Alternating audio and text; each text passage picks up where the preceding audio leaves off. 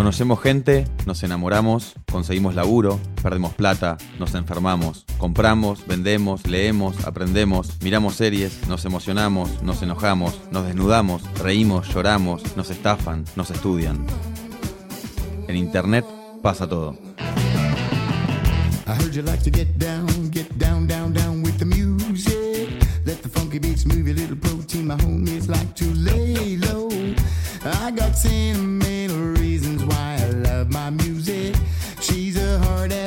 ass mistress, keeps me in my heart.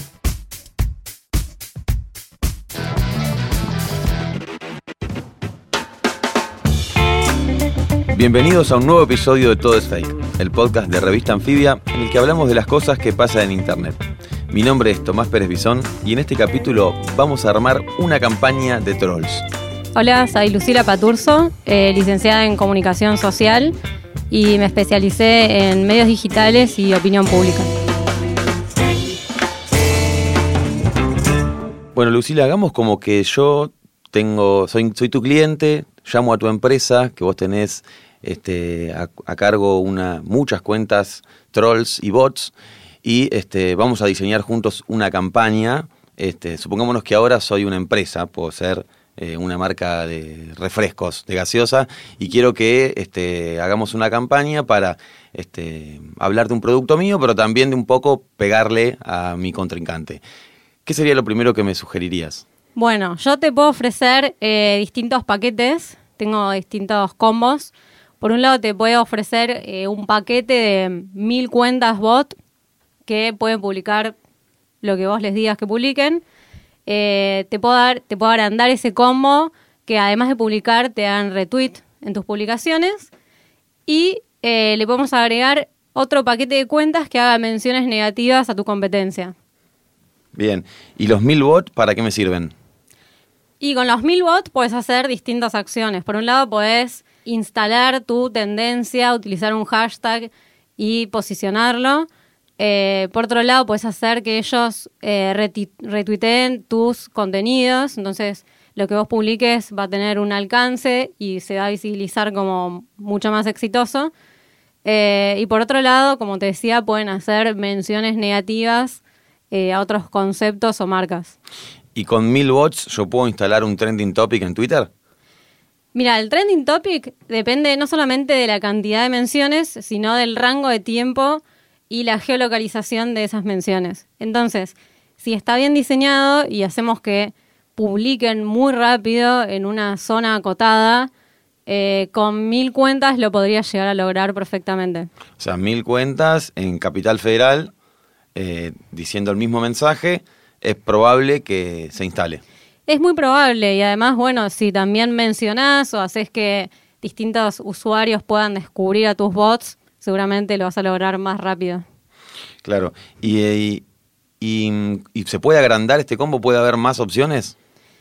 Eh, lo que puedes hacer más que agrandarlo sería que las cuentas estén mejores. O sea, que en vez de un bot que tenga 20 seguidores o este, una biografía escueta, podemos hacer que sean perfiles que sean como mucho más reales y sea muy difícil descubrir que son cuentas bot. ¿Eso es más caro? Es más caro, sí, bastante más caro. ¿Cómo se desarrolla, cómo se entrena un bot para que tenga más de 10 seguidores? Bueno, vos lo que podés hacer son varias cosas. Por un lado, podés utilizar que ellos publiquen distintos hashtags o menciones para lograr que reciban sus propios seguidores o podés hacer que se sigan entre ellos. Eso es un poco más peligroso porque si analizamos una conversación y vamos a descubrir que en esos nodos de conversación están todas las cuentas relacionadas entre sí. No es lo que conviene, pero por ahí te sirve para que tengan los primeros seguidores y después salir a buscar mencionando, seguir un montón de cuentas. Eh, puedes hacer que estos bots sigan, no sé, a miles de cuentas por día y, y alguno le va a devolver el follow. El éxito de que hablen de, mi parte o de tratar de instalar un, trending topic, ya más o menos entendemos cuál es eh, el éxito, digamos, o el resultado. En el caso de, de- de la agresión o de tratar de hablar mal de otra marca, que también, eh, digamos, esa marca lo puede usar para su bien, digamos, porque toda publicidad no es mala, digamos. Eh, pero, ¿cómo se mide eso? Que yo realmente dañé a otra marca. Bueno, acá tenemos algo como un poco más sofisticado, que es medir el sentimiento, que eh, el analista lo que tiene que hacer es traquear toda esa conversación a partir de una palabra, puede ser un hashtag o la mención misma a la otra cuenta. Traqueamos toda esa conversación y con todos los datos los vamos analizando y eh, hay distintos softwares en los cuales uno puede cargar ciertos parámetros o ciertas palabras relacionadas a conceptos positivos y palabras relacionadas a conceptos negativos. Y en base a eso, es como bastante Big Data lo que estoy diciendo, pero bueno, eh, en base a ese análisis podemos eh, conjeturar que hubo cierto porcentaje de menciones positivas y porcentaje de menciones negativas. O sea, lo que estamos viendo es el sentimiento de, quién, de la empresa, del algoritmo, del bot, del qué. Cuando nosotros medimos una conversación, esto significa que medimos todas las menciones que se hicieron en torno a un tema. Eh, y bueno, ese sentimiento lo que representa es la cantidad de personas que eh, tienen una valoración positiva o negativa de la marca, pero en, en definitiva son otros usuarios, no, no la marca la que tiene esa valoración. Y en esta, en esta ingeniería, ¿qué tan difícil es que me descubran que yo, este, para instalar una nueva campaña, este, utilicé bots? Bueno, como te mencionaba, hay distintas calidades de bots. Si los bots son esos de compraseguidores.com, o sea, ese tipo de como de productos armados eh, como de una manera muy burda, suelen ser bots fácilmente eh, diferenciables. Más que nada porque tienen una imagen como muy genérica de perfil, no suelen tener biografías eh, muy elaboradas y la actividad diaria que tienen también sigue ciertos patrones, ah, como que por momentos pueden tener periodos de inactividad, de golpe se activan el mismo día un montón de cuentas, todas publican sobre el mismo tema, es como que hay distintos parámetros eh, a ver, no solamente en la cuenta individual, sino en la conversación. O sea, en una conversación vamos a notar que muchas cuentas tienen un comportamiento similar, eso ya nos hace prender una alarma. Eh, podemos ver lo que son los rasgos de cada cuenta individual para ver eh, si encontramos otro patrón más.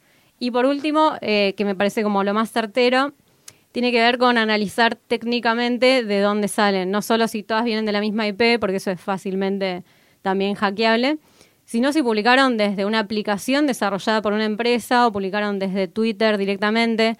Eh, es decir, todas estas cosas hay, digamos, paquetes de cuentas que las siguen y otras que no, según cuánta inversión pusieron en sus bots. Claro, y e, esos bots este, tienen eh, distinta duración de vida, digamos, puede haber bots que nazcan y mueran en un mes y otros que duren dos años. Mira, hay muchos bots que tienen... Cuento por qué, porque yo una vez... Eh, Quisiste hacer una campaña Lo hice, lo hice y, compré 2.500, 3.000 creo, y, y, era como muy fluctuante. Una semana tenías 3.000 seguidores, a la otra semana tenías 1.500, después revivían y aparecían 3.000. Era como que parecía que eso, que morían y revivían.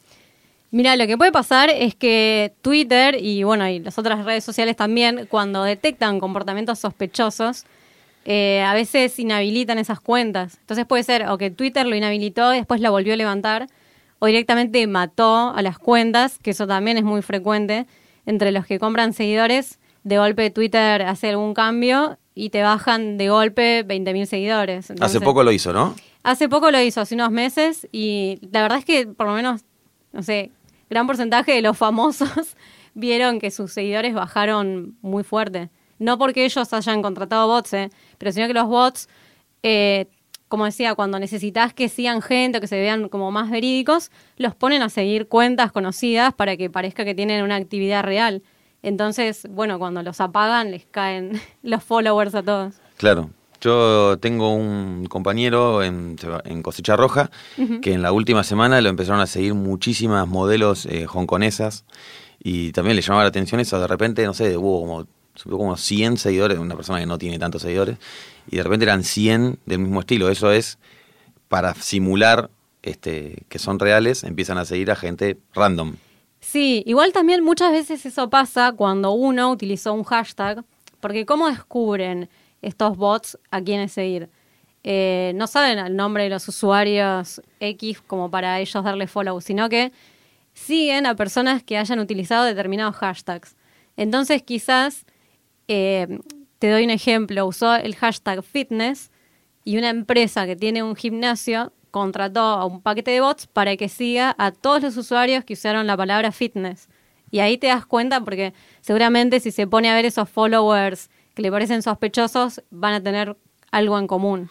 Y también puede pasar con la geolocalización. Por ejemplo, si yo, este, no sé, la mayoría de mis stories o la mayoría de mis posteos en Instagram, estoy hablando, eh, la geolocalizo cerca de mi casa y que alguien diga, bueno, todos los que están en, en esta zona, también empiezo a agregar. Sí, todo lo que sea parámetros eh, se puede setear y configurar de la manera que alguien que entienda esa tecnología lo quiera hacer. Mientras uno haya eh, manifestado cierta información, esa información puede ser utilizada por un tercero. Eh, entonces, la información de geolocalización tranquilamente podría ser un parámetro dentro de una campaña que diga seguir a todas las personas que usen esta geolocalización. Y cuando vos hablabas antes de, de la calidad de, de, los robotitos estos, de los bots, eh, decías que algunos pueden ser este, hechos desde la misma aplicación y otros a, a, través de un software. Entonces, esto te pregunto, vos en tu empresa, esta ficcional que estamos haciendo, ¿cuáles manejás? O sea, ¿cómo la imagen de la, de la oficina llena de 100 chinos tuiteando, ¿es cierta o no? Eh, en parte es cierta, existe la oficina de 100 o 500 o la cantidad de chinos que queramos. Digo chinos porque son empresas chinas. Y además hay empresas con, o sea, en otros países que se dedican a este tipo de servicios. Eh, sí, contratan un montón de personas eh, para no levantar sospecha de que todas las cuentas vienen del mismo lugar. Entonces, contratan personas y les dicen, bueno, vos haces cinco menciones con estas cinco cuentas y todas esas personas reciben una bajada de línea o un manual de estilo sobre cómo tienen que ser esas menciones. Entonces, por un lado, existen estos ejércitos de personas y por otro lado también tenemos eh, la opción más automatizada que es la de bots, que son posiblemente un programador que hace eh, un programita y tiene todas estas cuentas de Twitter que eh, hacen la acción que le digan. O sea que ahí estaría la diferencia que a la que quería llegar un poco, que es la diferencia entre bot y troll. O sea, uh -huh. bot sería exclusivamente un software y troll sería una persona que manualmente o de alguna manera está distribuyendo un mensaje. Sí, o sea, bueno, el troll igual está asociado específicamente como a molestar y a, tirar como mensajes negativos o fake news que pueden llegar a ser como para eh, hacer alguna mención negativa a una marca o persona. Pero sí, o sea, creo que una de las diferencias básicas es esa. El llamado troll es un ser humano pago que sigue una consigna y el bot, los bots son cuentas automatizadas. De todas formas, hay una combinación entre ambas figuras. Muchas veces eh, una cuenta importante puede hacer una mención y tener a su vez un ejército de bots para que le dé retweet a esa mención. O sea, como que se pueden usar mucho en conjunto. Y, y en este, en esta, en estos, eh, en este tiempo que nos tocó vivir, digamos, de internet, donde todos podemos comentar todo lo que queramos, ¿no somos todos un poco trolls de alguna manera? Sí, en realidad no es que seamos trolls, creo que todos tenemos buenas intenciones. o, eh, bueno, algunos quizás sí quieren trolear, pero en realidad no tiene que ver con la valoración de la opinión de alguien, sino que lo que me parece que es el mayor flagelo de, de las redes es la información no chequeada. Eh, digamos, cuando no estaba esta posibilidad de que todos podamos ser emisores, los pocos emisores que habían eran los grandes medios y de alguna manera se hacían cargo de la autoría de esa información que, estaban mostrando. Ahora eso se borró, todos somos emisores, de vuelta, no es que hay una mala intención de eh, tirar información falsa, pero no tenemos el hábito o por ahí las posibilidades de chequear todo lo que leemos. Y, y eso es lo que da origen muchas veces a que noticias eh, no chequeadas o información falsa termine circulando como si fuera la verdad. Es como lo más peligroso que hay, más allá de si fue un bot, un troll o quien haya sido. Exacto. ¿Y, y cómo son, eh, si se puede diferenciar, si hay, hay diferencia entre en troll y bots en cada red? Eh, hay en Twitter, en Facebook, en Instagram, en WhatsApp, no sé. No, la verdad no, no lo tengo identificado por cada red social. Sí, eh, es mucho más fácil que hayan bots en redes sociales abiertas, como son Twitter o Instagram. Bueno, Instagram tiene también un poco la privacidad, pero se suele usar de manera abierta. Eh, entonces ahí los bots son mucho más comunes. O sea, uno se conecta a su perfil y de golpe ves que tenés seguidores completamente random. Y en Facebook eso no pasa tanto por el tema de los perfiles privados. Eh, no, no está como tan metido el tema automatizado de los bots. ¿Y, y aprendimos algo de todo esto? O sea, em, digamos, la, la palabra troll apareció hace ya unos años em, y esta, esta idea de no alimentes al troll está como también un poco instalado, por lo menos em, en personas que estamos un poquito vinculadas a esto, este, pero podemos decir que de alguna manera vamos aprendiendo cosas. Sí, o sea, todos vamos aprendiendo eh, sobre los medios. Digo, las mismas empresas que hacen estas redes sociales también van aprendiendo y van sofisticando sus mecanismos. Pero nosotros como usuarios también nos vamos volviendo un poco más hábiles en detectar cuando una información es sospechosa. Quizás no tenemos los medios para verificarlo, pero ya que nos llame la atención o nos parezca extraño, o como vos decías, que sepamos de la existencia de estos bots o de que hay formas de manipular eh, los trending topics, ya es una herramienta y, es, y habla de un criterio que lo fuimos desarrollando a medida que nos fuimos chocando con este tipo de, de situaciones. O sea, en ese aspecto creo que sí, todos crecimos bastante. Pero, pero crees que, mm, porque me parece como que es difícil también identificar, o sea, uno puede saberlo, por ejemplo, el otro día este, veía en los posteos de Macri en Facebook que eh, hace posteos y los primeros tres comentarios que uno ve son positivos porque tienen una cantidad de, de interacciones, o sea, de me gusta, de me encanta y de demás. Y cuando uno va a mirar quiénes son los que pusieron me gusta a los comentarios del posteo, son todos filipinos o, nombres extraños que no se entienden, qué sé yo, y uno puede comprender eso. Pero ¿cuántos somos los que hacemos ese ejercicio de ir a chequear quiénes le pusieron me gusta al comentario de, de Macri? Bueno, efectivamente, eh, como vos decís, hay algo y en realidad esto es como la, premisa básica del miente que algo quedará. Este, por más que nosotros hagamos el esfuerzo de mostrar un montón de mecanismos de manipulación, como vos decís, hay una gran mayoría que no lo va a hacer o que no le interesa o que no sabe y qué es lo que va a quedar. Bueno, yo entro a un post y veo que los primeros tres comentarios son positivos.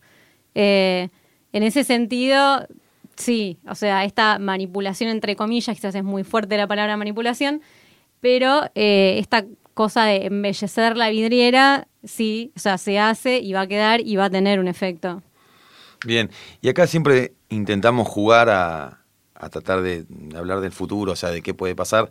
Y el otro día este, me habla- hablaba con un amigo que hace realidad aumentada y que me decía, imagínate que hoy los trolls, o sea, o, o- o sí, o los, este, usuarios anónimos, se esconden atrás de un avatar y en una cuenta de Twitter o de Instagram, pero ¿qué pasa cuando después todos podamos hacer filtros como los de Snapchat e Instagram y, todo, y, y nunca revelemos nuestra verdadera cara? O sea, puede ser que los, los trolls, este, dentro de acá 5 o 10 años, no, no falta mucho, eh, digamos, no, nunca reconozcas quién es el emisor de ese mensaje. A- pesar de ver, estar viendo un ser humano con una máscara. No, totalmente, o sea, eso es totalmente verosímil y puede llegar a pasar, es un poco Black Mirror, pero sí, o sea, fíjate que lo que acá están haciendo estos bots o estos trolls es tomar la apariencia de un usuario común que expresa su opinión, entonces no me sorprendería que en otros formatos intenten hacer lo mismo, es decir, tener la apariencia y la manera de expresarse de cualquier persona y que nosotros no los terminamos reconociendo es una gran posibilidad, pero también eh, estamos como los que buscamos desenmascarar esto. El tema es que es, es una carrera, porque todo el tiempo va cambiando la tecnología y aparecen nuevas formas de este, manipular las cosas o de trampearlas y por otro lado también aparecen nuevas formas de chequear eso o de verificar o de medirlo como para desenmascararlo.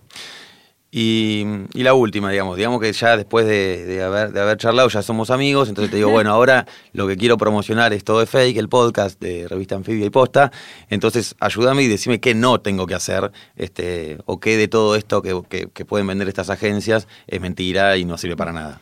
Y mira, yo te diría que no pongas a los 3.000 bots comprados en Filipinas, porque de un día para el otro te desaparecen. claro. bueno, Lucila, muchas gracias por haber participado de todo de fake. Bueno, gracias a ustedes. En revistaanfibia.com vas a encontrar más links y contenidos sobre los temas que discutimos en este capítulo. Escucha todos los episodios de Todo es Fake, el podcast de Revista Anfibia, en Spotify, Apple Podcast y en tu aplicación favorita. Mi nombre es Tomás Pérez Bisón y esto fue Todo es Fake.